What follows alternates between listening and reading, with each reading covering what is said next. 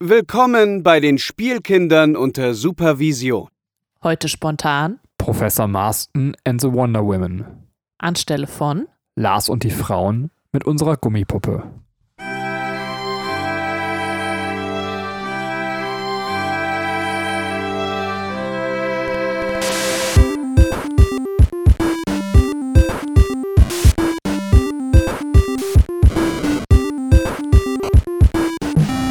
Hallo und herzlich willkommen zu einer neuen Folge der Spielkinder unter Supervision. Wir wollen heute über Professor Marston and the Wonder Woman reden, ein etwas älterer Film, wobei so richtig alt auch nicht. Also älterer Film ist völlig übertrieben, äh, aber eben jetzt nicht mehr gerade tagesaktuell im Kino. Wobei, mein Gott, bevor ich mich verzettel, so viel läuft jetzt auch nicht gerade tagesaktuell im Kino. Ähm, aber wer mich jetzt rausreißen kann, ist äh, die Katrin. Hallo Katrin. Hallo Benny. Ja, und äh, unsere Gummipuppe konnte leider nicht kommen. Äh, weiß nicht, die Luft war zwischen uns einfach raus. Das hat einfach nichts mehr gebracht. Ähm, ja. Wir haben noch gesagt, wir gehen auf diese Anfangswitze nicht weiter ein. Die lassen wir immer so im Raum stehen. Aber ich wollte also, ganz ehrlich, der war jetzt so flach, da musste man was machen, ja. Ja, ich war auch kurz davor. So flach wie die Gummipuppe jetzt ist. Dö, dö, dö. Ey, wir sollten so eine Karnevalsveranstaltung machen. Ähm, oder generell jetzt, also ich meine, ich will jetzt nicht den Tod von Leuten beschandeln, weil das ist sehr unangenehm, aber jetzt, wo Phipps Asmussen tot ist, könnten wir uns einfach so als neue Stelle dafür bewerben. Ähm, Finde ich gut, weil vor allem bestimmt Karneval dieses Jahr auch der mega Hammer wird. Naja, aber zumindest wären unsere ersten Auftritte nicht so eine krasse Pleite. Dö, dö, dö. Ähm, Du, du solltest auch immer diesen Tusch machen, also selber machen. Und nicht irgendwie durch, durch andere machen lassen. wie geht's dir? Möchtest du noch was erzählen, bevor wir zu unserem Anekdotenteil und dem Film kommen? Ähm, mir geht's mir geht's voll gut. Ich ähm, ja, ich, ich habe gerade Knoblauch gegessen und das ist total unangenehm, weil ich jetzt in diesem Popschutz arbeite, der vom Mikro hängt und gleichzeitig mir meine eigene Knoblauchfahne entgegenwehen lasse. Okay. Tja, da muss ich halt durch. Das mache ich nur für euch, liebe Zuhörer. Ich kenne das aus äh, anderen Situationen, dass ich einen Popschutz benutze, mit einer Knoblauchfahne entgegenweht. Dö, dö, dö, dö, dö, dö. Oh Gott, wenn das so weitergeht, dann würde ich nicht weiterhören. Entschuldigung, aber komm, der, der war gar nicht so schlecht, fand ich. Aber ähm, äh, Da, fragst, du da, mich, da hätte Fips Asmussen auch über seine Witze gesagt. fragst du mich noch, wie es mir geht? Achso, äh, wie geht's dir, Benny? Ganz gut eigentlich, also noch. Ähm, ich muss nur ganz ehrlich sagen, und das möchte ich einmal gesagt haben, bevor ich an Corona weggestorben bin, ähm, äh, Gott. wenn man so im Schulleben arbeitet, äh, dann fragt man sich so, hat die Regierung, Schrägstrich die Gesundheitsämter, entweder haben die voll den krassen Masterplan und wissen Sachen, die wir nicht wissen, oder die wollen uns alle umbringen. Also so, äh, dazwischen kann es halt einfach nicht mehr sein. So, die, die, die Realität und die Erfahrung, die man macht, so, ähm, äh, ist halt so völlig von dem, was so in den Nachrichten kommuniziert, ab so vor, äh, wirklich weg. So, es ist so, also ich, ich überspitze es jetzt etwas, aber man hat dann einfach so das Corona-kranke Kind in der Schule und die Gesundheitsämter sagen so, ja, das Kind sollte möglichst alle anlecken, dann kann alles so weiterlaufen, wie es ist. Okay, wir nehmen diesen Rat jetzt mal so hin. Ähm, ja, also es ist äh, tatsächlich, Also, es ist echt so krass. Ja, jetzt nicht so, aber das kann man Also, ja erzählen, ja. das ist ja kein Geheimnis tatsächlich. Also die übliche Praxis derzeit ist, wenn dann so ein Kind einen Mundschutz getragen haben sollte, was ja gar keine Pflicht im Unterricht ist. Mhm. Also ich weiß jetzt gerade nur von einem Fall, wo ein Mundschutz getragen wurde, war auch nicht bei uns an der Schule, sondern Nachbarschule. Ja. Dann wurden einfach die beiden Kinder nebenan entfernt und gut war. Das ist, ja, ich verstehe das auch nicht genau. Also auch generell zu sagen, jetzt kein Mundschutz mehr im Unter, also in NRW, ich weiß gar nicht, wie es in anderen Bundesländern ist, äh, ob, ob da überhaupt Mundschutz in, in Klassenräumen getragen wird, aber äh, ist halt, also man macht halt äh, so einen Eiertanz um alles, was geschlossene Räume und dann ganz viel Abstand und alle immer mit Mundschutz und bei Schule, ja, das ist scheißegal. Ja, es ist auch so, also ich meine, ich, will ja nicht über meinen Beruf sprechen, aber es ist auch so absurd, das darüber spreche ich auch häufiger mit äh, den Schülern dann, wie wir uns das dann so für den Winter vorstellen. Also ob wir dann irgendwie so mit, mit Jacke, Mütze und Handschuhe im, in unserem Klassenraum sitzen oder wie wir das mit der Lüftung machen sollen. Ja. Aber es ist so, man hat trotzdem aber das Gefühl, so, es gibt niemand, der, der über den Winter spricht. So, so die Hoffnung ist, dass der Winter gar nicht eintritt. So, ähm, die Klimaerwärmung muss ja auch langsam mal ziehen, ne? Also. Ja. Jetzt ist mal Zeit hier, ne? Egal. Äh, von solchen ernsten Themen äh, kommen wir zu gar nicht mal weniger ernsten Themen. Also wir wollen heute über Professor Marston in The Wonder Woman sprechen und in dem Film geht es um den William Marston, heißt er so tatsächlich. Mhm, Ist mhm. schön, dass ich so gut vorbereitet bin, dass ich seinen Namen nicht mal mehr kenne. Ähm, Ja. äh, den Erfinder von Wonder Woman und äh, Wonder Woman. Wonder Woman, Entschuldigung, Englisch war nie mein Ding. Ähm, ich habe gerade versehentlich den Plural benutzt, also Wonder Woman Comic-Held, Comic-Heldin. Äh, Gender war auch nicht mein Ding. Äh, dödöd, dödöd. Nee, ähm, und äh, diese Person hatte eine Besonderheit und das wollten wir zum Anekdotenthema machen. Wir werden sicherlich im Laufe des Films auch darüber reden, wie das im Film dargestellt ist und wie wir das sehen. Äh, diese Person lebte in einer polyamoren Beziehung äh, mit zwei Frauen. Äh, ja, und darüber wollten wir ganz kurz als Anekdotenteil reden. Ähm, wie empfinden wir das? Also, vielleicht sollte Katrin gleich nochmal ganz kurz erklären, was ist eine polyamore Beziehung? Ich hoffe, wir erklären das richtig. Wir sind keine Experten. Ähm, und äh, wie stehen wir dazu? Äh, pff, möchtest du einfach mal anfangen? Möchtest du mal richtig einen. Ja, ich würde es erstmal kurz erklären, was, äh, was es damit auf sich hat. Ähm, und zwar äh, bedeutet das einfach nur, dass man äh, mehrere Menschen gleichzeitig liebt. Also in einer Beziehung ist, in, deren, in der man mehrere Menschen gleichzeitig liebt und mit denen auch äh, eine Beziehung hat. Genau, und da gibt es die unterschiedlichsten Konstellationen. Es gibt Leute, wo zum Beispiel zwei Männer mit einer Frau zusammenleben und beide lieben die Frau, aber untereinander lieben sich die Männer nicht. Bei dem Marston-Film oder beziehungsweise bei der Lebensgeschichte von Marston ist es so, dass sich alle drei Personen untereinander geliebt haben. Ähm, also wirklich die verschiedensten denkbaren Konstellationen. Wie siehst du das? Teufelszeug oder akzeptabel? Also ich äh, stehe, ähm, ich stehe alternativen ähm, Lebensarten auf jeden Fall immer offen gegenüber. Also ich finde, ähm, es, es, wird wahrscheinlich von, es ist immer was Besonderes. Es, man guckt erstmal drauf, man denkt, äh, das kenne ich nicht, das lehne ich jetzt erstmal ab, weil das ist ja alles, äh, keine Ahnung, da, da wird nur irgendwer ausgenutzt oder so. Und äh, wenn man sich aber ein bisschen damit beschäftigt und einfach auch mal auf sich selber hört, dann weiß man, dass das einfach totaler Quatsch ist und dass das äh, ich, also meine Prämisse in meinem kompletten Leben, also auch gerade was Liebesbeziehungen angeht, äh, lautet, ähm, also solange keiner verletzt wird, ist alles in Ordnung. Und das äh, bei polyamoren Beziehungen. Und das sagst du trotz der toten Ziege gestern Nacht? Entschuldigung. das fände ich auch nicht in Ordnung. ja, geht mir auch so. Ähm. Äh, ja, es, es, geht ja auch nicht nur um, um, äh, um physische äh, Gewalt, auch psychische Gewalt kann da halt mit reinspielen oder keine Ahnung was. Ne? Also äh, wenn man es jetzt geil findet, dass man sich gegenseitig auf den Puppes haut, dann äh, ja, dann will ich das niemandem verbieten. So, ne? Äh, und bei Polyamor äh, sehe ich ehrlich gesagt null Problem. Ich finde, die Gesellschaft ist halt schwierig, wenn man es einfach verbietet. Also warum? Ähm, warum muss man das so kritisch betrachten? Äh, ich finde, ähm, um mal ein Gegenbeispiel zu geben, ähm, mir ist im Leben mal jemand begegnet, der mehrere Freundinnen gleichzeitig hatte, die aber untereinander nichts davon wussten. Seine Begründung lautet, ich weiß nicht, ob ich das schon mal im Podcast erzählt habe, ähm, wenn nicht, wiederhole ich es jetzt, äh, oder wenn, wiederhole ich es jetzt. Also. äh, seine Begründung lautete, ähm, ja, er, er äh, würde nicht so auf auf äh, One-Night-Stands stehen oder auch nicht auf ähm, so Fick-Beziehungen, weil er dann halt nicht wüsste, ob seine Partnerin, seine Sexualpartnerin nicht auch noch andere äh, Männer im Bett hat und das fände er doof. Und das, das war seine Begründung dafür, dass er halt mit mehreren Frauen schlafen konnte und ähm, mehrere, also Beziehungen gleichzeitig hat, hatte, äh, am Laufen hatte. Äh, fand ich schon sehr kritisch. Also das, ähm, das ist was, was ich nicht akzeptieren konnte. Da, das hat er auch von mir zu hören gekriegt. Ja, aber der hat das verheimlicht, ne? Also ja, ja, genau, das genau. ist eigentlich ein Betrug. Und, ja, das, äh, ist, das ist ja auch nichts, also genau, also nicht das, also das genau, hast du auch klar gemacht, dass das eben der riesige Unterschied ist. Richtig. Und äh, wenn, wenn ich jetzt eine Beziehung führe oder auch ähm, zum Beispiel das Thema offene Beziehungen, das gibt es ja auch, dass man sagt, okay, wir lassen uns halt noch mit anderen Sexualpartnern ein. Ähm, das, das wäre halt was, was ich für mich prinzipiell ablehnen würde, aber äh, wenn das andere Menschen, also wenn man damit umgeht vernünftig und äh, ehrlich zueinander ist und nicht jetzt aus Liebe zum Partner so etwas tut, dann ist das, ist das so wunderbar. Also dann, dann sehe ich da null Probleme drin. Also es ist natürlich immer, bei Sexualkontakt äh, geht es halt auch natürlich immer um, um äh, Gesundheit und Sicherheit. Und wenn ich jetzt äh, jemand bin, der sagt, ich äh, pimpe auch gern mal mit äh, dem Nachbarn äh, und mein Mann findet das okay, dann geht es natürlich auch darum, nicht nur mich, sondern auch meinen Partner zu schützen. Ähm, aber es ist vielleicht nochmal eine, also ein anderes Thema, aber das.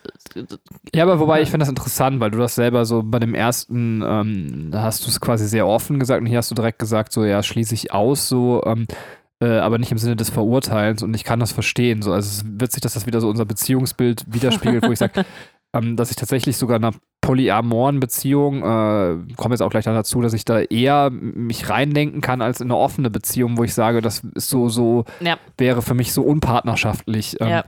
Ich hatte mal tatsächlich in meinem Studium, und da war ich Kann ich erstmal gleich was zu polyamoren Beziehungen sagen? ja, aber das gehört auch noch. Ja, Also okay. ich bin noch nicht fertig, danke. Du redest aber sehr lang.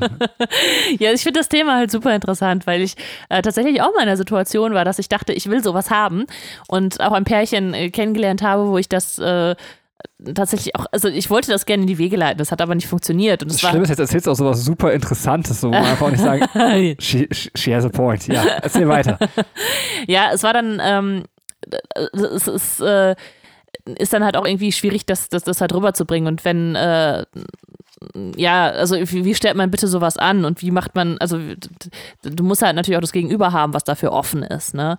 Und ähm, das war aber, glaube ich, mehr von mir so der Wunsch nach einer Partnerschaft und da war eine funktionierende Partnerschaft und ich wollte Teil des Ganzen werden.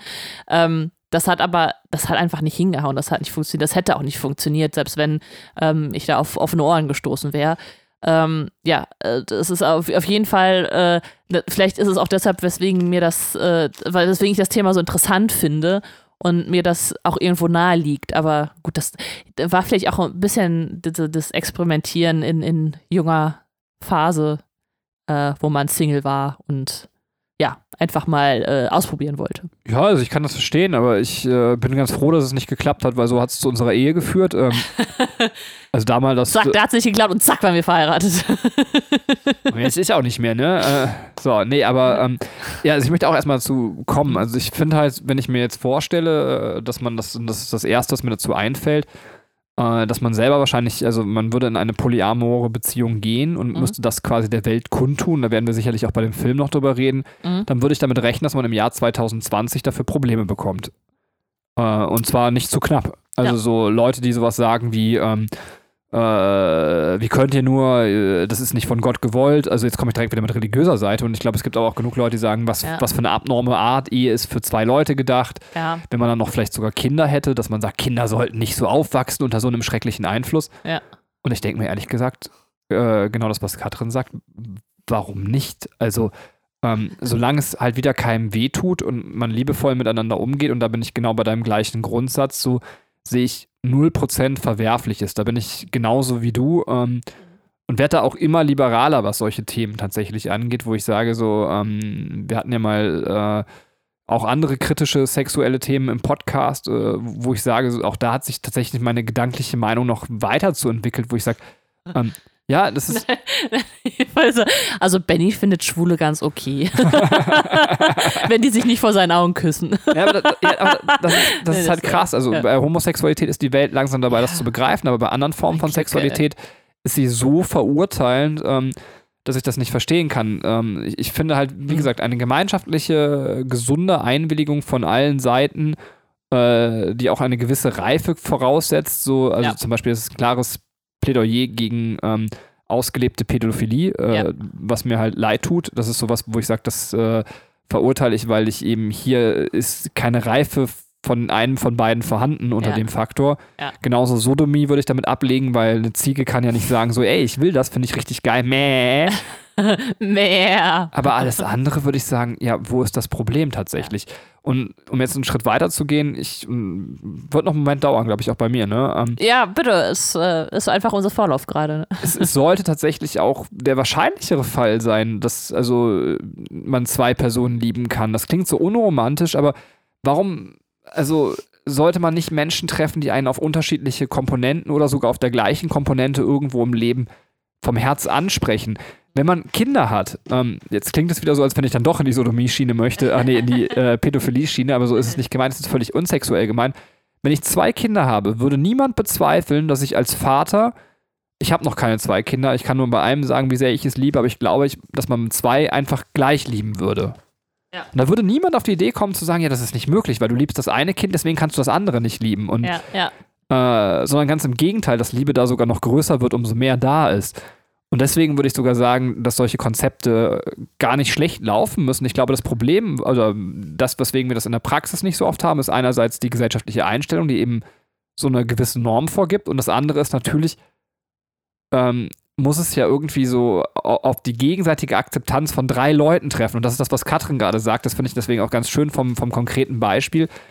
Äh, es ist halt eher unwahrscheinlich, äh, deswegen, wie spricht man das an, wenn jetzt Katrin das damals angesprochen hätte, dann, dann hätten wir noch zwei Leute gehabt, die dazu einwilligen müssen. Wäre das ja schon bei einer Beziehung ein großer Akt ist, zu sagen so, hey, ich bin dabei, finde ich gut, wir probieren das jetzt aus. Wir haben eine Beziehung, haben wir hier drei Leute, Ja. die mit dem Konzept einverstanden sein müssen. Ja. Und dann brauchen wir im besten Fall, natürlich können wir jetzt eine polyame Beziehung haben, wo quasi nur zwei verliebt sind. Zum Beispiel, wir haben jetzt, äh, was ich zum Beispiel mal gelesen habe im Interview, zwei Männer, die mit einer Frau zusammen sind.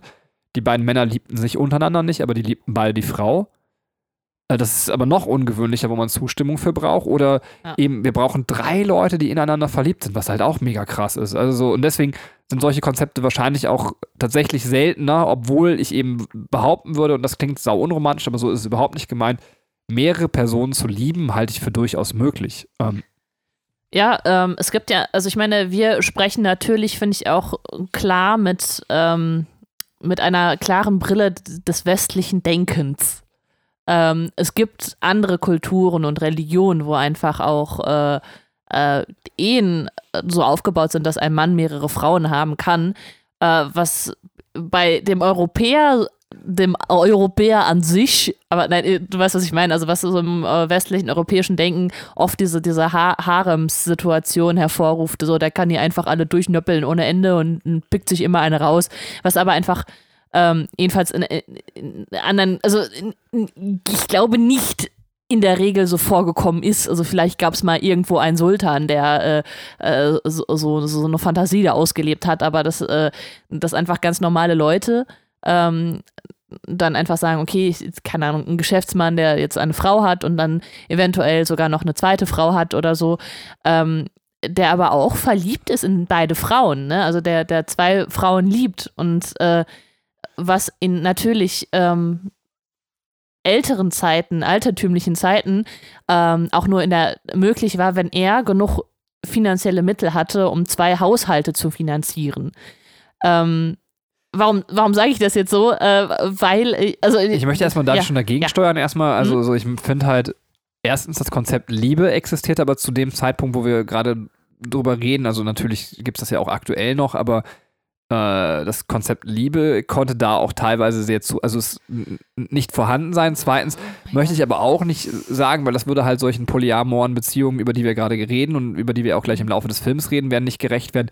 Ich glaube schon, dass es da aber Konstellationen gibt, wo es zumindestens ähm, das nicht im Einverständnis aller passiert, sondern dass das aus der patriarchischen Perspektive, also der Perspektive des Mannes quasi eine gewilligte Ehe ist, aber vielleicht nicht alle anderen Beteiligten sich daran freuen. Also Ja, gut, aber ich finde, äh, da, da kommt halt wieder unser Gedankengut halt so rein. Also es, es geht nicht nur um Zwangsverheiratung, es geht auch darum, dass, dass eine Frau sagt, äh, ey, ich, also dass deine eigene Frau sagt, ich sehe, du hast dich in jemand anderes verliebt, äh, so möchtest du diese Frau nicht auch heiraten. Und das ist halt sowas, was, äh, also diesen Gedanken erstmal zu entwickeln, würde in unserer Vorstellung gar nicht funktionieren. Also in unserer, so Ja. ne, weil man einfach denkt, so, das, du, du, da habe ich jetzt, äh, also vielleicht, ich will das Fass hier irgendwie nicht aufmachen, weil ich finde halt so, da kommt jetzt noch ein kultureller Stempel rein. Da müssen wir quasi noch einen kulturellen Blick drauflegen. Okay, also das, warte, nein, ich möchte das jetzt ganz kurz zu Ende begründen, weil sonst fände ich es echt schade. Ähm, Okay. Und dann wird es dadurch durch den kulturellen Blick sehr, vielleicht hast du recht mit dem sogar, was du sagst, aber ich glaube, man kann das nicht so pauschalisieren in dem Fall. Wenn wir aber die reine Voraussetzung setzen, wir haben Leute, die da alle einwilligen, dann können wir uns jetzt hier gerade nüchtern darüber unterhalten, ähm, wie wir das sehen. Wenn wir jetzt aber mutmaßen, wie das in einem bestimmten kulturellen Background passiert und ob diese Einwilligung da ist, dann, dann begeben wir uns auf ein ganz anderes Feld, was ich finde jetzt ein Minenfeld ist. okay. Während ich, also ich möchte noch mal ganz kurz, das ist kein Statement dafür, dass ich das diesen kulturellen Besonderheiten absprechen möchte, aber ich möchte jetzt auch nicht prinzipiell den Stempel draufsetzen, jede Art von Mehrehe äh, ist geil.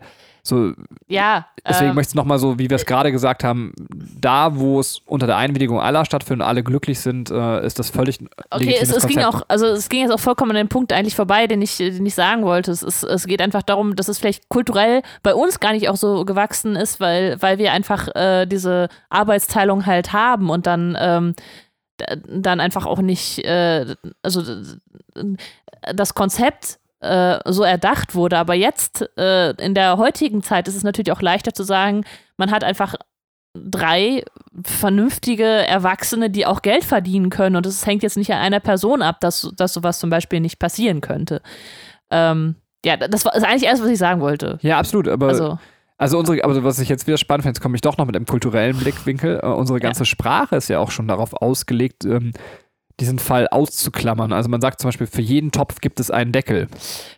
ich habe, ja, das, das, ich weiß, irgendein Comedian hatte das mal gesagt, äh, so, äh, ne, das, er glaubt nicht daran, dass, dass es nur immer nur den einen Partner für sich im Leben gibt, dann müsste sich ja nur ein Mensch einmal vertun. So, also das, das glaube ich auch nicht. Also ich glaube, du bist für mich der beste Partner, den es gibt. So, ähm, aber dass, dass, dass man sich nicht in andere Menschen verlieben kann, das, das glaube ich nicht. Deswegen. Ich finde auch, dass meine Liebe zu dir und, und das, was ich, ich gla glaube, was du für mich empfindest, ähm, was ich mir tagtäglich einrede, was du für mich empfindest, würde, würde Ja. nicht darunter leiden. Also so der Gedanke, dass es auf dem Planeten andere Menschen gibt, die du lieben könntest. So, ich, Ja. ich fühle mich von dir geliebt, so in, in der tiefsten Form und, und vom Vertrauen her. So, äh, ja. Ja. Also finde auch, dass das eine Form, das musste ich, also das, das klingt jetzt auch so, so leicht gesagt und das klingt so gleichgültig. Das ist was, was ich, äh, ich war, also das ist jetzt nicht so, als, wir haben ja gerade gesagt, offene Beziehungen würden wir für uns beide ausschließen. Also offensichtlich sind wir eifersüchtige Menschen auch und ich bin auch immer noch, dass ich um meine Frau kämpfe. Also wenn jetzt irgendjemand sagt, hey, dann schicke ich mal jetzt einen Haufen Dickpics los, die kriege ich auf jeden Fall klar. So, ja, so kriegt man mich auch. Natürlich würden sich mir dann die Nackenhaare hochsträuben, aber wenn man irgendwann lernt, die Bedürfnisse seines Partners zu lesen und zu sagen, so, ey, ich verstehe, wie es dir geht und ich enge dich dabei nicht nur ein, sondern ich verstehe auch vielleicht die Momente, ähm, wo das, was ich quasi nicht für dich sein kann, das, das kann ja ein simples Hobby sein, weiß ich nicht. Dein, dein größtes Hobby ist Stricken. Also ist jetzt nicht Katrins größtes Hobby, aber ich mache jetzt gerade ein Beispiel und ich hasse Stricken so. Ähm, dann würde ich ja Katrin auch quasi absolut gönnen, wenn sie irgendwie Zeit für ihr Hobby Stricken findet, was ja auch nicht bei mir passt. Ja, jetzt machen wir quasi, jetzt kommt der Mega-Move, habe ich vorher nicht geplant. Jetzt machen wir aus Stricken Ficken. Ähm, Natürlich wird es dann komplizierter, weil da eine emotionale Schiene ist. Aber was ich sagen möchte, ist, man, man kann nicht alle Bedürfnisse und Seiten eines Partners befriedigen und, und finde auch, dass es wichtig ist, irgendwie dafür zu sorgen, äh, dass ein Partner in seinem Leben glücklich wird. So mein Ja. Ziel ist es ja, irgendwie auf Katrins Leben zurückzublicken und dass sie sagt, ey, ich hatte ein schönes Leben. So, dann ist das eine gute Partnerschaft. So, ähm, Ja, definitiv. Sehr komplexes Thema. Wir werden das sicherlich, also jetzt äh, für die, die gleich ausführen wollen äh, oder nicht aufhören wollen, aber sagen, ich habe den Film nicht gesehen. Wir werden das im Laufe des Films tatsächlich noch weiter besprechen, weil wir da auch nochmal gucken können, wie das jetzt konkret an dem einen Beispiel zu tragen kommt und was daran Ja. positiv und was daran vielleicht kritisch, negativ und Probleme hervorwirft. Also ähm, Mhm. wir sind da noch nicht durch mit dem Konzept. Dann würde ich sagen, sollen wir zur Inhaltszusammenfassung kommen und äh, um dann zum Film zu leiten, ja, machen wir einfach mal, ne? Also Ja. ich, ich, dann fasse ich jetzt einfach mal zusammen. Ähm, also Professor Marston and the Wonder Women, Also spoilerfreie Zusammenfassung. ja, spoilerfrei.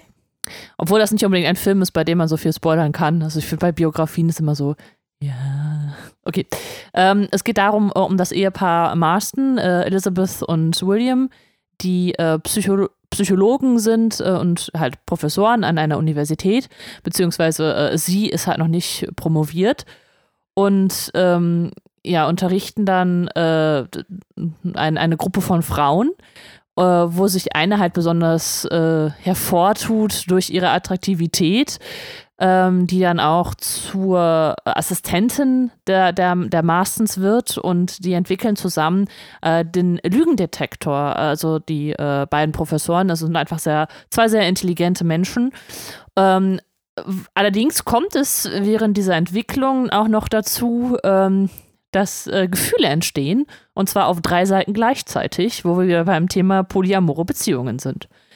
Ähm, ja, sollen wir da schon äh, einhalten oder also weil also natürlich geht es jetzt darum äh, um Ja, wir könnten da einhalten. Ich halte mal ein. gut. Wie fandst du den Film? Ähm, ich fand ihn ähm, vollkommen okay, also ich fand ihn gut guckbar. Ich fand ihn, ähm, ich glaube, ich würde ihm so sieben von zehn Punkten geben. Äh, er ist halt jetzt so filmtechnisch nicht unbedingt ein Meisterwerk. Er war aber auf jeden Fall die ganze Zeit unterhaltsam und ich finde ihn einfach durch die Thematik sehr interessant. Also er gewinnt halt dadurch sehr viel, dass er eben dieses Thema behandelt und äh, ähm, die Person, also alles sehr nachvollziehbar macht, was halt passiert. Ja, also ich würde mich da ziemlich anschließen. Bei mir wären es 8 von 10 tatsächlich, aber ja. exakt mit denselben Gründen. Ich finde, ähm, tatsächlich, die Thematik trägt bei mir sehr viel, weil ich das sehr, sehr spannend finde. Ich mag alternative Lebenskonzepte total gerne.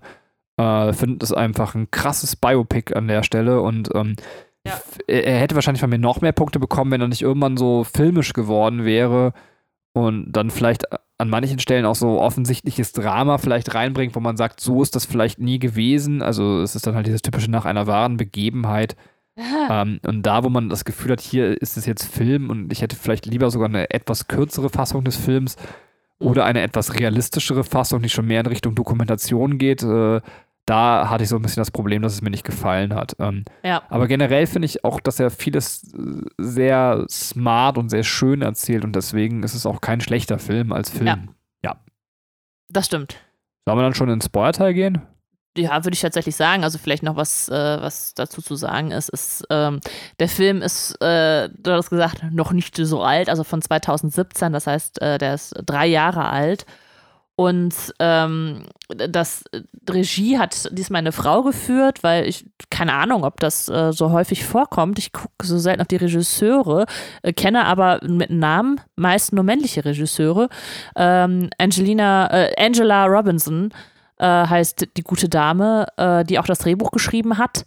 Und äh, ja, weitere Filme kennt man sie jetzt nicht. Also sie hat bei True Blood auch mitgemacht. da war sie auch Regisseurin ähm, also der Serie, aber ansonsten nichts großartig Bekanntes. Please, Mrs. Robinson, Jesus loves you than you and ja, ja, ja. so ähm, definitiv so ein Karaoke-Brumm-Podcast mal machen, wo wir einfach so Lieder singen. Brummen. Genau, mit, mit, mit, falscher Musik, äh, falscher Musik und falscher Melodie auch noch.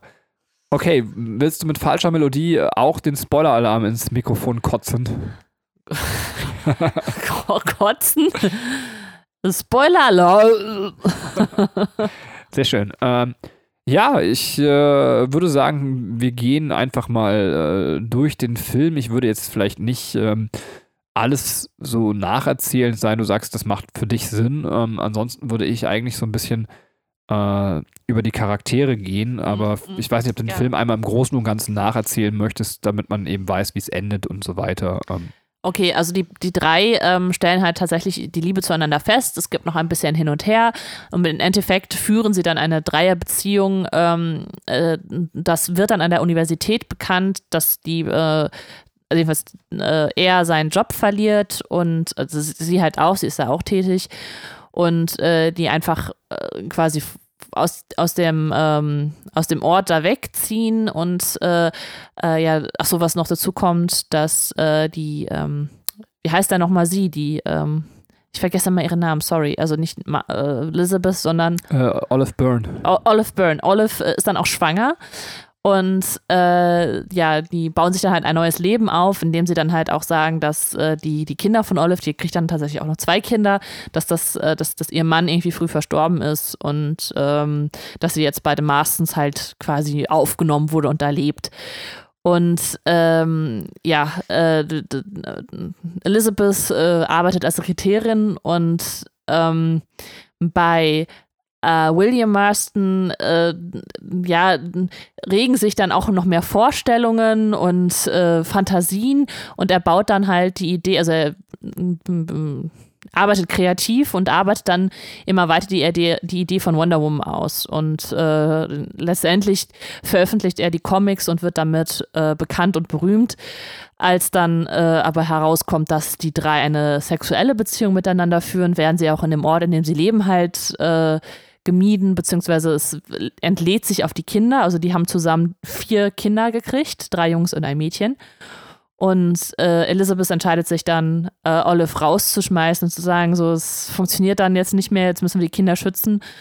Ähm, und auch die Wonder Woman Comics, die einfach ein sehr großer kommerzieller Erfolg sind, kommen dann an einen Punkt, wo, äh, wo halt gesagt wird, das schädigt unsere Kinder, das ist super sexualisiert, ähm, es geht viel um Fesseln und Fesselspiele und äh, auch der Lügendetektor, den ja die meistens erfunden haben, kommt mit dem Lasso von Wonder Woman da irgendwie ins Spiel.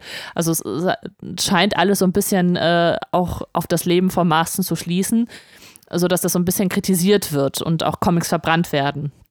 Er erkrankt dann an, ähm, an Lungenkrebs und äh, ist dann auch eine Zeit lang im Krankenhaus und äh, ja, dann ist halt die Frage, wie es geht, wie geht es weiter? Und Olive kommt die beiden dann halt besuchen, als ähm, William wieder nach Hause darf, wo aber trotzdem klar ist, der ist jetzt schwer, schwer erkrankt und wird auch nicht mehr wieder gesund und äh, muss dann halt, äh, Elizabeth muss im Endeffekt um Verzeihung bitten und Olive kommt dann halt zurück zu denen und die führen äh, dann weiterhin das, äh, die, die, die Beziehung zu dritt, also das Happy End kommt dann noch, obwohl halt klar ist, William wird sterben und ähm, im Abspann sieht man halt noch, dass, dass Olive und Elizabeth äh, bis zum Tode auch noch ein Paar gewesen sind. Also die blieben halt zusammen, auch nachdem William verstorben ist.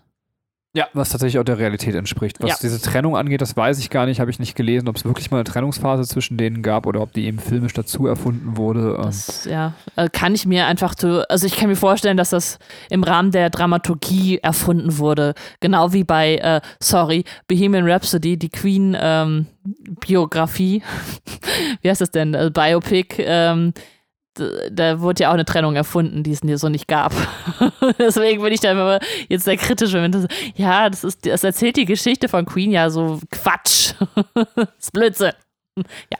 Ja, jetzt wollte ich so einen Witz machen, sowas wie, sie war die ganze Zeit mit Charles zusammen, aber es ist ja ihr Sohn, ich kenne mich halt nicht gut genug aus, um so, so einen Royal-Witz zu bringen. Ich weiß nicht, wie der Mann von der Queen hieß. Ähm. Also. Philipp? Stefan? Die äh, heißen alle so, oder? Philipp! Äh, Philipp, Prinz Philipp, ja. Ja, tatsächlich. Ja. Wow, die heißen wirklich alle so. So. Ähm, ja, ich finde, ich würde tatsächlich einfach mal ähm, einhaken, möchte irgendwie nicht beim männlichen Charakter anfangen, weil ich das finde, das wird dem Film nicht gerecht, weil der Film auch immer wieder eine sehr interessante, schon starke Sichtweise auf Frauen, finde ich, wirft. Und äh, das ist halt mit Elizabeth Marston haben wir eine ganz starke Frauenfigur. Ja. Ähm, ja die ganz, ganz toll ist. Eine super smarte, intelligente Frau, äh, die ihren Mann trotzdem sehr gut lesen kann. Ja. Ähm, ja, vielleicht wollen wir bei ihr anfangen. Ja, also, gerne. Möchtest du was zu ihr sagen? Ähm, ja, ich fand sie auch total faszinierend. Also erstmal, ähm, äh, also generell die Ehe der beiden wird halt also sehr positiv dargestellt. Ähm, sie kämpft halt um die Anerkennung. Sie sagt halt auch so, ich krieg dir den, den, äh, die, den Doktortitel nicht, weil ich eine Vagina habe. Äh, sie ist einfach auch ein brillanter Kopf. Sie kann sich auf jeden Fall mit, mit äh, William Marston also, messen. Also die sind halt ähm, beide sehr, sehr klug.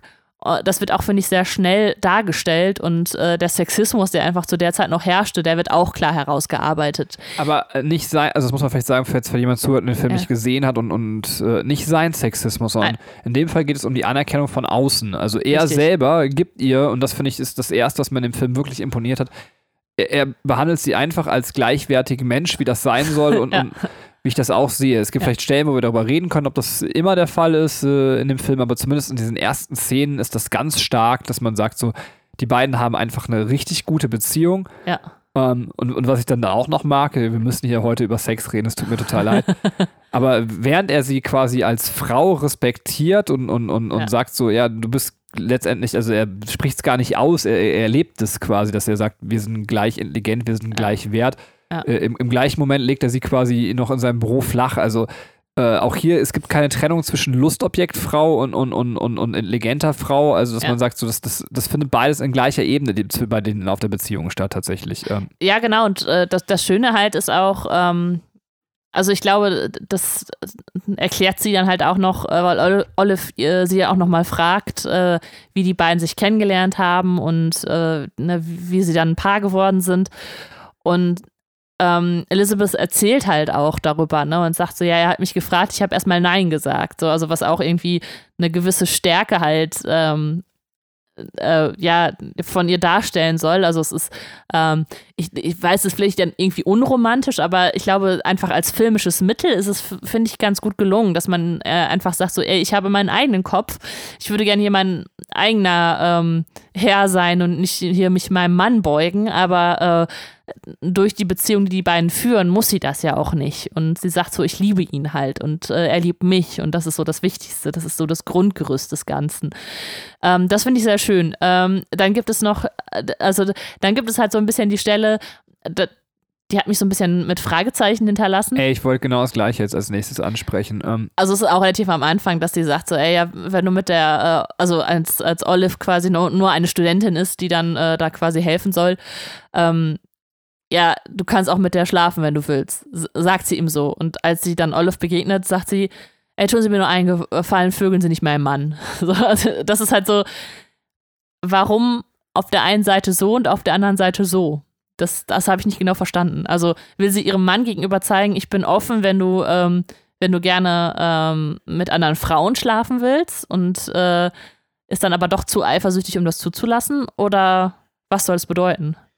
Ja, das habe ich mich auch gefragt. Es gibt zwei Möglichkeiten. Ich will das jetzt auch nicht schön reden, aber wobei die Filmemacher werden ja selber gewusst haben, warum sie die Szene reinschreiben. Entweder soll das halt zeigen, dass es bei ihr eben, und das glaube ich schon, wenn du so ein Konzept irgendwie andenkst, ähm, dass du nicht immer in der gleichen Verfassung bist. So, den einen Tag denkst du wahrscheinlich, das ist eine gute Idee. Ja. Und dann denkst du dir so, also ich meine, da war noch nicht die Idee quasi in, der, in dem Film gegeben zu der polyamoren Beziehung, aber zumindest ist die Idee, dass ihr Mann mit anderen Frauen schlafen könnte. Ja. Wahrscheinlich hat sie sich dann gedacht, also radikaler Wechsel, oh Gott, was mache ich hier? Äh, abstoßen. Also, das wäre so die eine Erklärung, äh, die ich äh, geben könnte. Die zweite gibt keinen Anhaltspunkt auf der filmischen Ebene, aber sie benutzen ja Olive auch irgendwie so die ganze Zeit so als psychologisches Testobjekt. Ja. Dass es auch ein, ein bewusstes Unterdrucksetzen von ihr war, um, um zu gucken, wie reagiert die Frau denn auf der, also a, an dieser Stelle. Was aber dagegen spricht, ist, dass es so ein Problemgespräch äh, zwischen Olive, ihr und äh, ihrem Mann halt gibt, äh, wo man sagt, also tatsächlich würde ich sagen, es ist eher Ersteres. Ähm, ähm, ja, kann ich mich auch mit äh, tatsächlich zufrieden geben. Ähm, was ich finde, was noch äh, als Grundgerüst für Elizabeth halt äh, aufgebaut wird, ist, dass sie ähm, genau wie ihr Mann halt den Feminismus unterstützt. Also sie sind beide sehr ähm, äh, der Bewegung sehr angetan und äh, also als sie mit Olive reden und ich glaube, ihre Tante ist irgendwie äh, große Feministin oder setzt sich auf jeden Fall für Frauenrechte ein und ihre Mutter hat auch noch irgendwie was in die Richtung zu tun, ähm, dass sie halt super begeistert sind und sagen, ey, wir sind Unterstützer des Ganzen. Also, ähm, dass man auch da schon, also dass sowohl in ihm als auch in ihr schon diese Thematik ganz früh angelegt ist.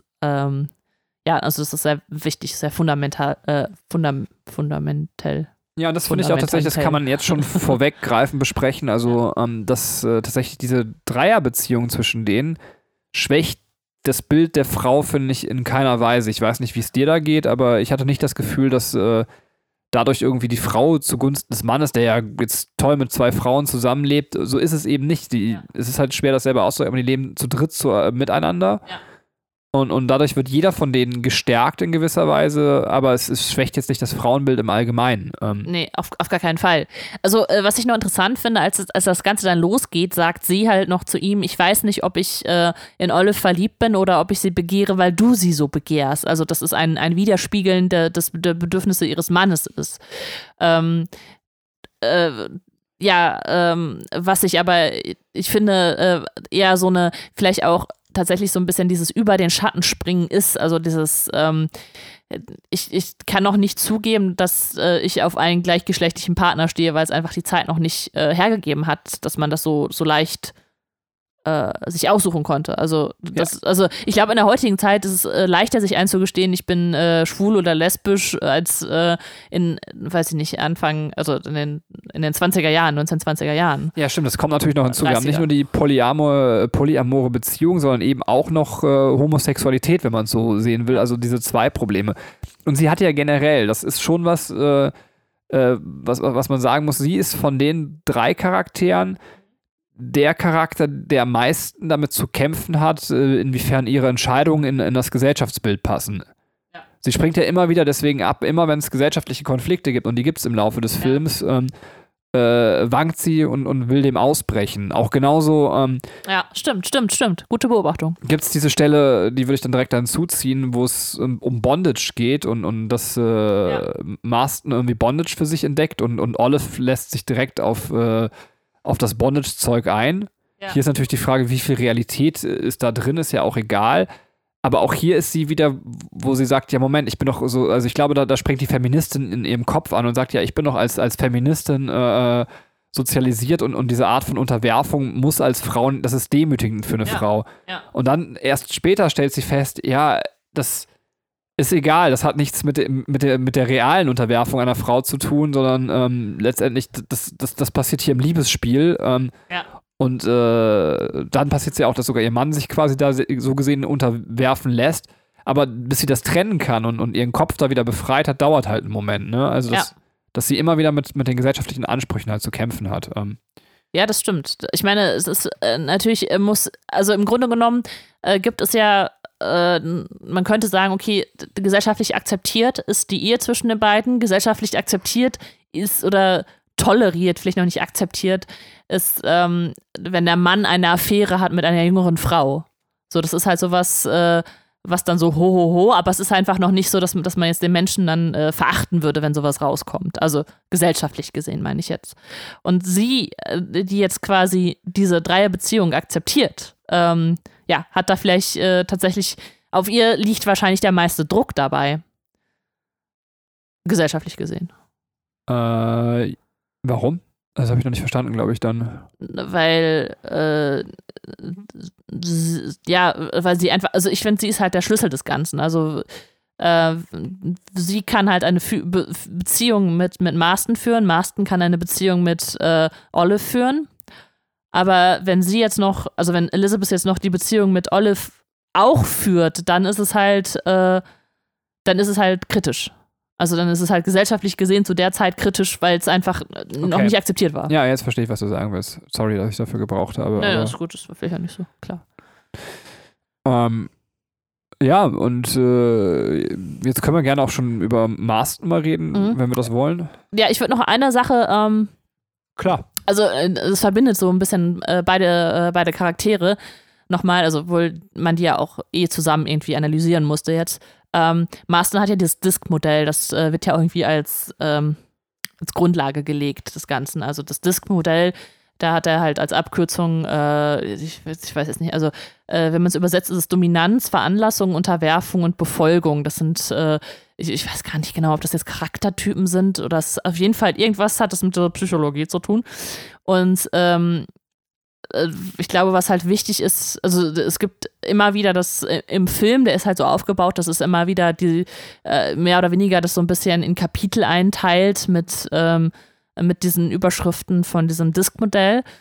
Ähm, da möchte ich jetzt gar nicht so genau drauf eingehen, nur dass ich finde, das Wichtige ist, was man zum Schluss noch sieht, als sie Olive rausgeworfen hat und sie bitten muss, zurückzukommen, zu sagen, bitte, äh, ich, ich möchte mein Leben mit dir verbringen oder, ne, also ich möchte bis zum Ende mit dir zusammen sein. Dass sie da ähm, an der Stelle auch auf die Knie gehen muss, das ist halt auch filmisch so gewählt. Das ist, äh, ich finde, man kann sagen, okay, es ist jetzt eine Überdramatisierung, aber das, das muss es gar nicht sein. Es ist eher so dieses, ähm, unterwerfe mich liebevoll. Also ich, äh, ich bitte dich, ohne irgendwie dich anzuflehen oder, ne, also dass, dass man jetzt irgendwie da so eine negative äh, Bedeutung reinnimmt. Ähm, ich, ich habe aus Liebe zu dir gehe ich auf die Knie und das, äh, also ja, Aber mir gefiel die Szene nicht gut, weil das so, so durch den Mann erzwungen wurde. Und das habe ich nicht so verstanden. Man hätte das irgendwie in so einer Montage machen können, wo man ihn irgendwie an, an der Tafel lernen sieht, was man ja eh öfters in diesem Film hat, wo er darüber redet und, und sie kommt selbst zu dem Entschluss. Ich fand es so ein bisschen, dass er sie so knallhart da zwingt. Irgendwie hat sich das in meinem Bild auch aus vorher nicht so richtig entsprochen. Also, Ja, obwohl, also es ist doch genau das, was, was bei ihr halt passiert, dass sie, ähm, dass sie das nicht kann. Sie kann sich nicht unterwerfen. So, weil sie einfach die starke Frau ist. So, ne, das ist mit dem Bondage hattest du es gerade schon beschrieben, ne? Das ist so, sie macht das dann nicht und sie kann das dann nicht. Und ähm, erst als er ihr das sagt, also deswegen ist es vielleicht auch, weil es dann die Dreierbeziehung ist, so. Er sagt ihr das, weil, weil sie ihn halt auch liebt, macht sie das. Also, ne? also Ja, okay. dass man das einfach noch sieht, dass, dass es nicht nur um diese beiden Frauen geht, sondern er gehört noch dazu. Ja, ja verstehe ich. Ja, also ich, ich, weiß, ich weiß, wo es schwächelt. Das stimmt. Und da ähm, hat der Film auch Defizite, das stimmt. Ähm, das hätte man vielleicht nochmal ein bisschen Ticken anders aufbereiten können. Ähm, ja, aber das, das fand ich jetzt nochmal wichtig, äh, in ihren Charakter mit reinzunehmen, dass, dass sie da einfach auch diesen Stolz hat, äh, der nicht gebrochen werden muss, sondern sie muss einfach verstehen, dass man halt äh, auch äh, ja, aus Liebe dann handelt und äh, aus Liebe äh, sagt, ich, ähm, ich unterwerfe mich dein, deinem Willen, so, sozusagen. Also unterwerfen klingt halt so wahnsinnig dramatisch, aber es ist klar, was ich damit ausdrücken will. Ja, dann zu ihm vielleicht. Ähm, also es ist ein spannender Charakter, muss man einfach sagen, weil ähm, jemand, der, also ich meine, seine Frau war ja auch daran beteiligt, also seine, eine seiner Frauen, Elisabeth, äh, einen Lügendetektor entwirft, Wonderbomben schreibt ähm, und dann nebenbei noch so ein krasses Leben führt und, und noch Psychologieprofessor ist, ist halt einfach generell, muss man mal sagen, ein spannender Charakter, ne? Ja. Äh, aber ich finde, dass er so in dem Film, er wird so, so straight gezeigt, dass es mir so ein bisschen also bei beiden anderen, also bei den Frauen haben wir Konflikte und, und bei ihm gibt es nicht diesen Konflikt so. Ja. Äh, er, er will diese Beziehung. Ja. Er weiß, dass sie nicht in das Weltbild passt, aber das ist ihm einfach scheißegal und ab da geht er seinen Weg so. Ähm, mhm. Und ich weiß nicht, ob man irgendwie dokumentieren kann, dass er wirklich so war, aber ich, ich finde, hier kommt vielleicht die Männerfigur irgendwie wieder so äh, jetzt muss man jetzt auch nicht bei jedem Film dann suchen, ja, ist das Frauenbild nicht ordentlich dargestellt. Aber hier kommt mir die Männerfigur irgendwie so, so, so wankellos vor und das, das, das, das wundert mich, weil ich glaube, jeder, der diesen Weg geht, würde doch auch mit Zweifeln und Hadern zu kämpfen haben, ne? Also, ähm, ja, ja, ja, das ist irgendwie nicht so, ja, du hast recht, nicht so hinterfragt. Er ist, also deswegen, ich finde, ähm, so bei der Mitte des Films habe ich gedacht, vielleicht ist mit Professor Marston ja auch Elizabeth gemeint. Also, dass, dass sie einfach, äh, also weil ich finde, sie ist irgendwie die zentrale Figur als er. Er ist mehr so das Beiwerk. Also, ähm, obwohl das kann man auch nicht so sagen. Er ist vielleicht der Initiator des Ganzen. Ne? Also er ist halt derjenige, der überhaupt auf die Idee bringt, ähm, seid ihr hier ineinander verliebt? Sind wir alle ineinander verliebt? Könnte man sowas andenken? Äh, könnte man so zusammen sein? Ähm, könnte man neue Spielarten reinbringen, wie dieses Bolesk, wie, ähm, also er, ich glaube, er ist einfach ein ganz krasser, unkonventionell denkender Kreativkopf als äh, Figur in diesem Film. Also ich weiß, ich kenne Professor Marston nicht persönlich oder kannte ihn nicht. ähm, deswegen mag ich das nicht sagen, aber jetzt als, als Figur, die dieser, die er im Film halt darstellt, soll er einfach, ich glaube, so die Unkon Unkonventionalität in Person sein. Ähm, ja, und also auch allein, dass, dass ein Mann äh, sich äh, äh, einer feministischen Bewegung anschließt und ein, ein Mann im Grunde ein Feminist ist, ist halt auch schon mal erstmal was eher Seltenes und Ungewöhnlicheres. Also ich glaube, er hat einfach eine andere Art zu denken gehabt oder äh, die Figur hat eine andere Art zu denken. Ja, ja, absolut. Aber, ähm, aber ja. du weißt, was ich meine mit äh, sehr glatt und, und sehr wankellos. Also es gibt nicht so diese ja. Stelle, wo er zweifelt und sagt, ist das hier richtig, was wir tun, was tun wir unseren Kindern an? Es gibt ja Konflikte, als dann irgendwie Nachbarn ausrasten und das mitbekommen. Ja. Und, und da merkt man ihn irgendwie nicht, dass er irgendwie sagt, so ja, ich, ich denke über all das, was ich tue, nach, sondern er ist halt irgendwie so, er sitzt so fest im Sattel und das gefällt mir in gewisser Weise nicht. Ne? Also ähm, ja.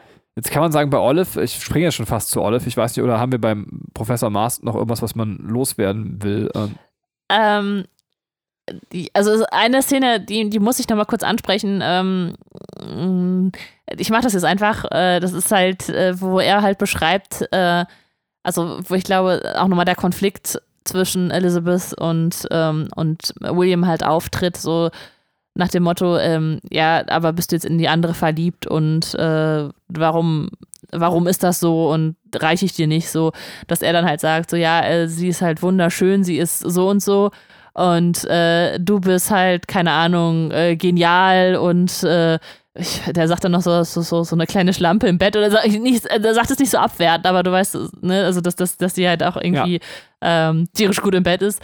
Und dann sagt er sowas wie: Zusammen seid ihr die perfekte Frau. Und sie, so geil. Sie verdreht einfach nur die Augen und macht so, oh. so, so, ey, so ein Spruch kann auch nur vom Mann kommen. So, also, das äh, finde ich halt sehr, sehr witzig, weil es, ähm, äh, so, da, da ist er wirklich irgendwie dieser, dieser, äh, ist er irgendwie so nicht feministisch, nicht, also eher so, so ein richtiger Mann, weißt du, so nach dem Motto. Ähm, allerdings äh, ist, glaube ich, auch klar, was er damit halt aussagen will. Also, wir sagen halt, die haben halt unterschiedliche Facetten, die ihn halt ansprechen. Und ähm, ich glaube, das weiß sie halt auch. Und äh, ich glaube, nur der Ausdruck, den er da gewählt hat, den, der, der ätzt sie so an.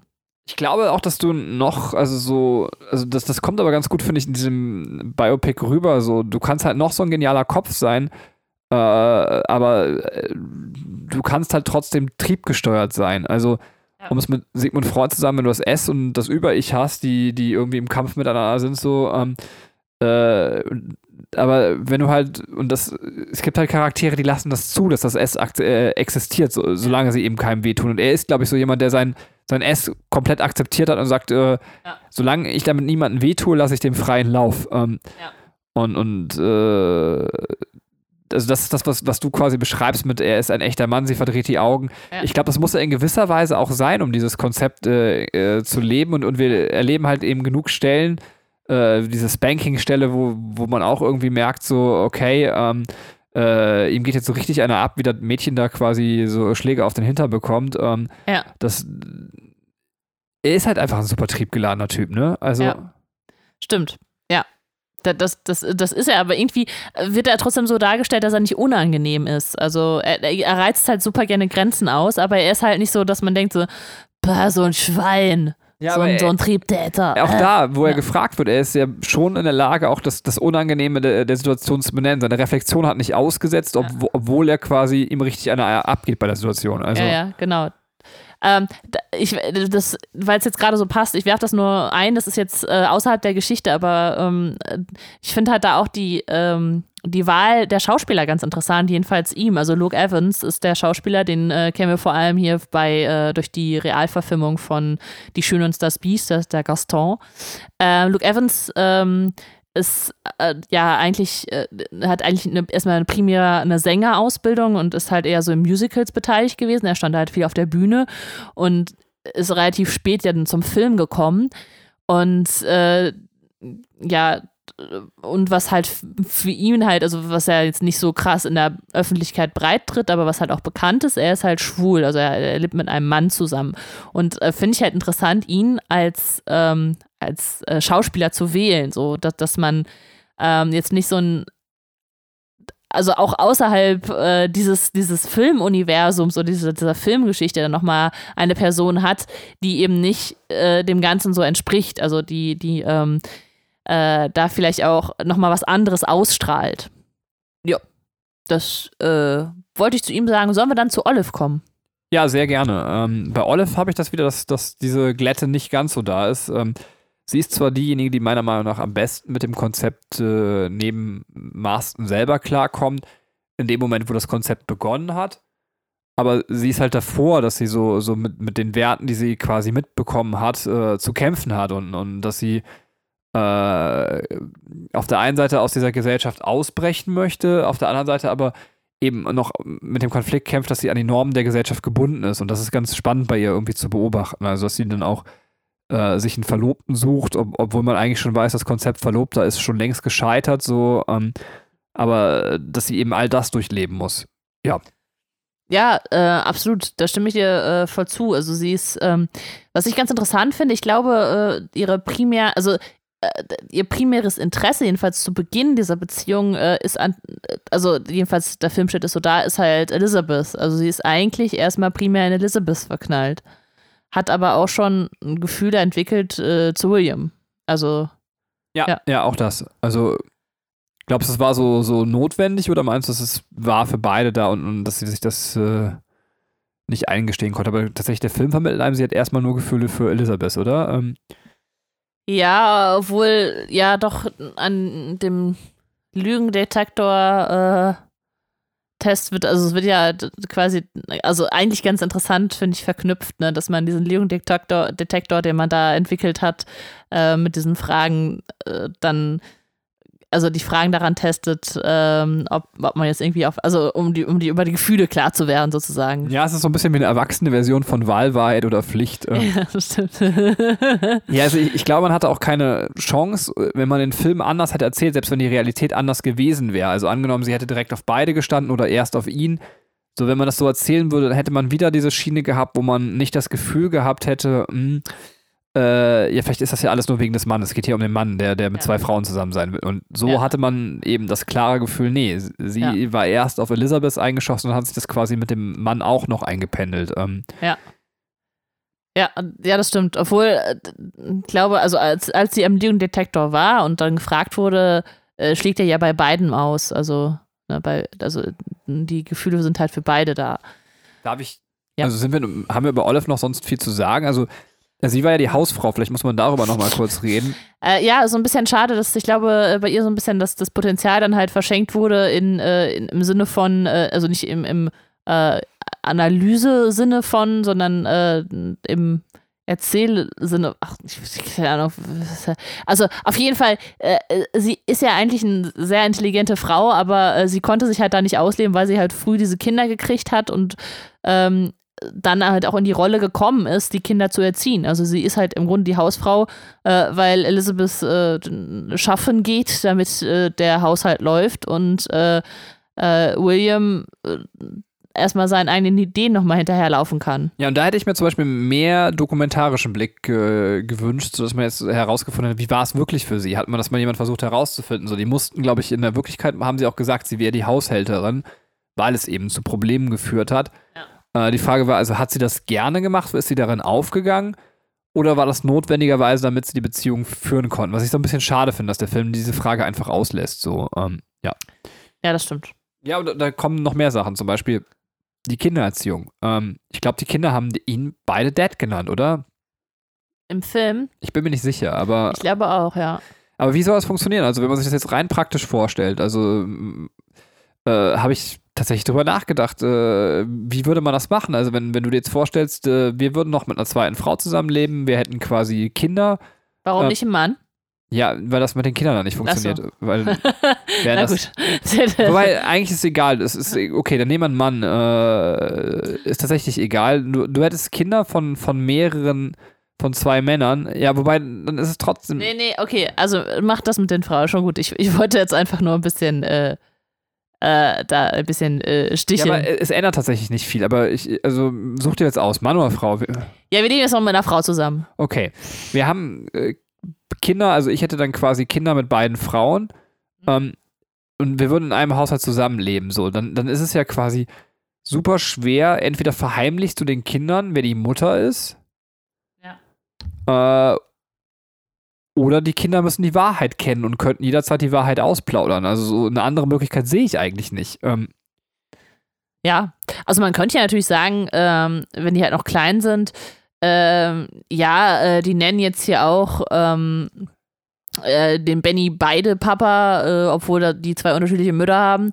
Äh, dann ist es halt leichter, weil er halt quasi der Vaterersatz ist. So. ja, gut, das stimmt. Ja. Also das stimmt, so kann man es lösen, ne?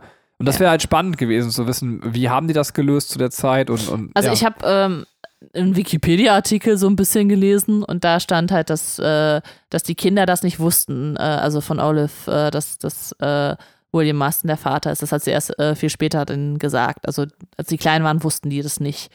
Ähm, äh, wenn man jetzt auf diesen Wikipedia-Artikel vertrauen will und äh, der Film das nicht richtig wiedergibt, aber Man hatte zu der Zeit auch, glaube ich, keine Wahl. Also, wenn du dir das halt vorstellst, so Kinder würden das ja sofort ausplaudern. Ja. Ja, und das, das funktioniert halt nicht. Also, du musst in dem Moment deine Kinder belügen. Also, Ja. Das ist halt krass. Also, auch schon wieder so, wo man sagt, so, warum eigentlich? Ähm, Ja. Was soll denn passieren? Also, so, wenn man jetzt wieder gesellschaftlich so zusammenlebt, dass, dass die Kinder dann ein ganz wirres Weltbild und vielleicht sogar noch mehr so kranke Scheiße machen. Ja, es ist aber, das ist, Ja. ich finde das schon krass und auch total wichtig ist mir dann darüber zu reden, weil, weil man irgendwie kaputte monogame Ehen, in denen Kindern irgendwie scheiße aufwachsen, eher toleriert als, als alternative Lebenskonzepte, in denen vielleicht alle glücklich wären. So. Und Ja. das finde ich halt scheiße. Also, das ist auch wirklich unakzeptabel. Also, absolut.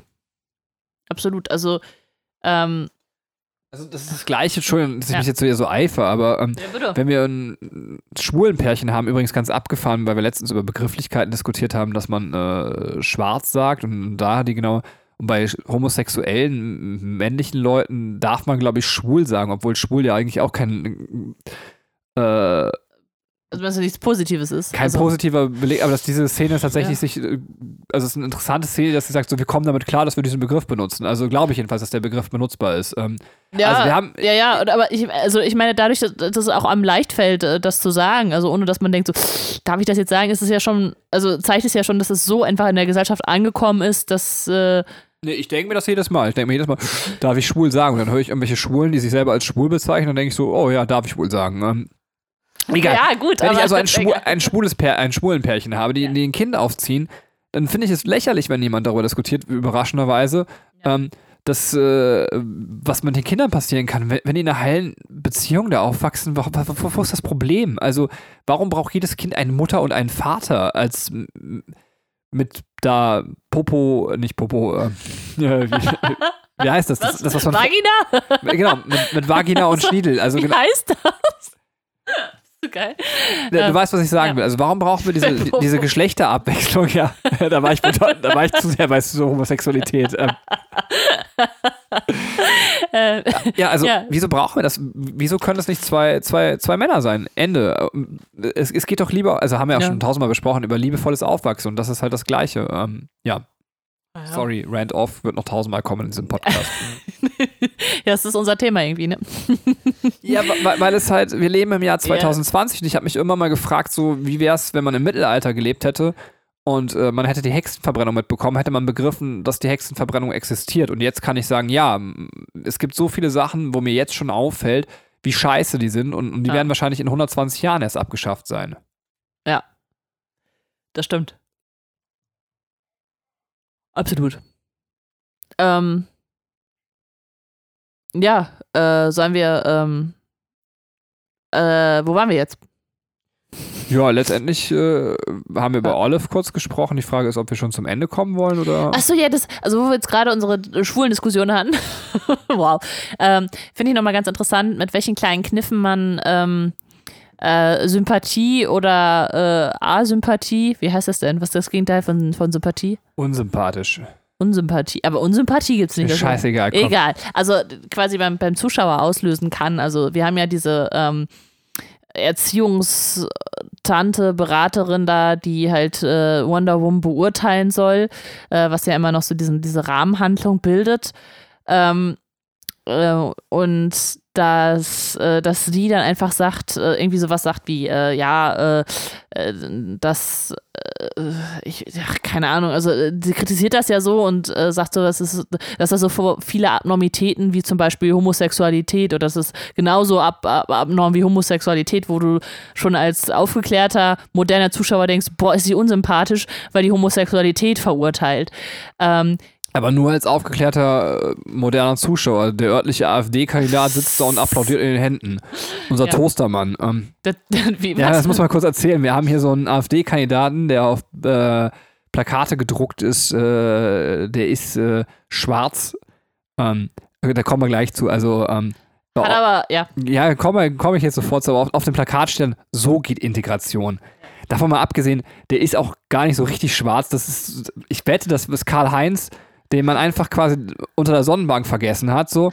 Und dann hat man sich überlegt, was macht man jetzt mit Karl-Heinz? Ähm, ah ja, wir tun einfach so, als wenn er schwarz wäre und dann schreiben wir drunter, so geht Integration. Ähm, Ja, das Schlimme ist, der Typ heißt auch noch Karl-Heinz. Also er ist nicht wirklich Karl-Heinz, aber der hat einen super deutschen Namen. Also das, das ist einfach auch, also keiner von diesen Ausländern, weißt du, so, so das ist, äh, es ist einfach ein ganz normaler Deutscher, der mit einer dunklen Hautfarbe und das soll jetzt Integration sein. Hallo? So könnte ja auch mich, mich als weiße Frau auf so ein Plakat drucken. So geht Integration. Naja, vielleicht meinte sich auch äh, die AfD einfach selber, dass die gesagt haben, wir werden jetzt langsam nicht mehr ganz so extremistisch. Ähm, Ja, oh, das war schön. Aber ja, du hast recht. Äh, zurück zu der Frau. Ähm, die ist natürlich gerade durch ihre Homophobie super unsympathisch stilisiert. Ja, und äh, auf der anderen Seite, wir haben ja noch, also was, was ich halt schön finde, ähm, äh, Marston wird auf der anderen Seite halt äh, sehr positiv besetzt, indem er sich gegen den Krieg ausspricht, was ja auch ähm, unter aufgeklärten Nicht-AfD-Deutschen ähm, schon mal ein, äh, ein, ein sehr positiver Punkt ist, dass er sagt, ich gewinne dem, Posit dem Krieg einfach nichts Positives ab. Und äh, ja, also ich meine, das, das kommt dann halt erst im Laufe der ähm, äh, dieser, dieser Geschichte äh, zustande. Aber es ist, finde ich, nochmal so ein, Big Statement, so, dass, dass er einfach auch ein, ein äh, grundsolider, grundsympathischer Typ ist. Ja, und ich finde, damit kann man auch im Gesamtstatement der Regisseurin rauslesen, wie sie zu dem ganzen Lebenskonzept stand, was ja sicherlich, glaube ich, in dem Film am meisten im Fokus steht ähm, äh, und wie sie die Figur so beurteilt hat. Ja, und zwar. Ach so, ich würde halt sagen, dass sie der, der Sache eben, also, dass es nicht eine neutrale Verfilmung von, von dieser Ehe eben ist, sondern dass, er, dass sie das positiv bewertet hat. Ja, Also, ich meine, klar, also wenn man sich das Ende anschaut, ist es äh, generell äh, eine, also, dass sie sehr positiv dem Ganzen gegenübersteht, weil sie eben ähm, Marston nicht negativ zeigt. Er zeigt die, äh, sie zeigt die Frauen auch nicht negativ, ähm, was man natürlich wenn man sich jetzt einfach den Wikipedia-Artikel durchliest, äh, rausziehen könnte. Man könnte sagen, okay, der Marston könnte ja auch seine Frau dazu gezwungen haben, diesen, diese Dreiecksbeziehung einzugehen. Oder weiß ich nicht, äh, die, ähm, äh, die, die, äh, jetzt habe ich schon wieder ihren Namen vergessen, ne? Ist die jüngere Frau, äh, Olive. Olive, ich will immer Brienne oder Brianna oder irgendwie sowas. Brienne von Dart. Ja, weiß ich auch nicht warum. Ähm, äh, dass Olive äh, jetzt auch nur das, das dumme Hausmütterchen ist oder so, aber so, so wird sie halt auch nicht dargestellt.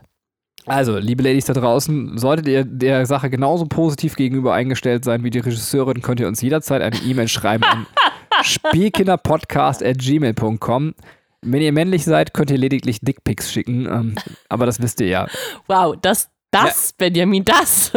Ich möchte das übrigens mal sagen, ne? wir haben immer noch nie einen Dickpic geschickt bekommen, ähm, was jetzt nicht äh, noch knall, knallharter auffordern soll, aber tatsächlich, also ja, du kannst gleich erzählen, nur weil es immer Frauen gibt bei Twitter, die ständig beklagen, dass sie dauernd Dickpics bekommen und wir rufen ja in diesem Podcast ständig dazu auf, entweder haben wir keine Hörer oder wir sind einfach beide so scheiße hässlich, dass sich kein Mensch der Welt und kein Mann der Welt sagt, den schicke ich mal meinen Schwansen. Ähm, ja, ich meine, es ist ein bisschen, also ich habe ein bisschen Angst auch davor, weil wir es jetzt schon so oft gesagt haben.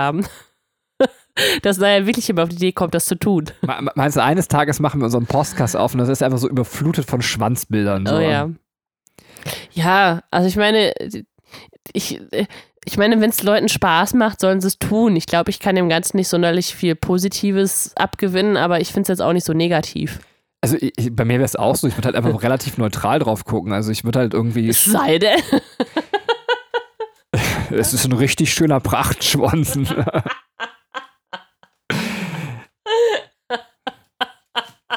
Entschuldigung. Das fand ich ja sehr witzig. Oh, das können wir mal machen. Vielleicht sollten wir doch mal so eine Folge machen, wo wir tatsächlich, wir rufen jetzt wirklich dazu auf und dann machen wir so eine, so eine also quasi, du bist ja, wir sind ja ein Halbfrauen-Podcast. Ähm, Frauen können ja so Ich bin keine Halbfrau, Alter. Nee, aber ich wollte mal sagen, wir sind 50% Frauen-Podcast. Ähm, Mhm. Und Frauen können ja so sexistische Podcasts haben. Das ist ja bei Männern überhaupt nicht toleriert. Wie heißt nochmal Besser als Sex, heißt, glaube ich, der Podcast, äh, den du hörst, ne? Ähm, Ja, den gibt's aber nicht mehr und der Okay. war auch nicht so sexistisch. aber ich finde es schon relativ sexistisch. Das sollen mal zwei Männer machen, sich hinsetzen und sagen, ey, die Olle hat aber richtig kleine Titten gehabt. Und, Ja, das haben die aber auch nicht gesagt. Komm, die haben schon sehr detailliert über Schwänze geredet und ob sie kleine und große Schwänze mögen. Das ist schon sehr Bodyshaming für Männer. Nee, ich finde, das muss mal auch mal einer sagen. Ich, nee, es, es, ging, es war ja eher so ein Anekdoten-Podcast über Sexgeschichten. Ja, äh, hallo, ich habe mir den ja auch mal angehört. Hast du meine Empfindung, möchtest du die quasi jetzt, jetzt kann ich endlich mal sagen, du bist ja quasi, du als reiche weiße Frau kannst doch überhaupt nicht verstehen, wie ich mich als weißer, reicher Mann fühle. Also,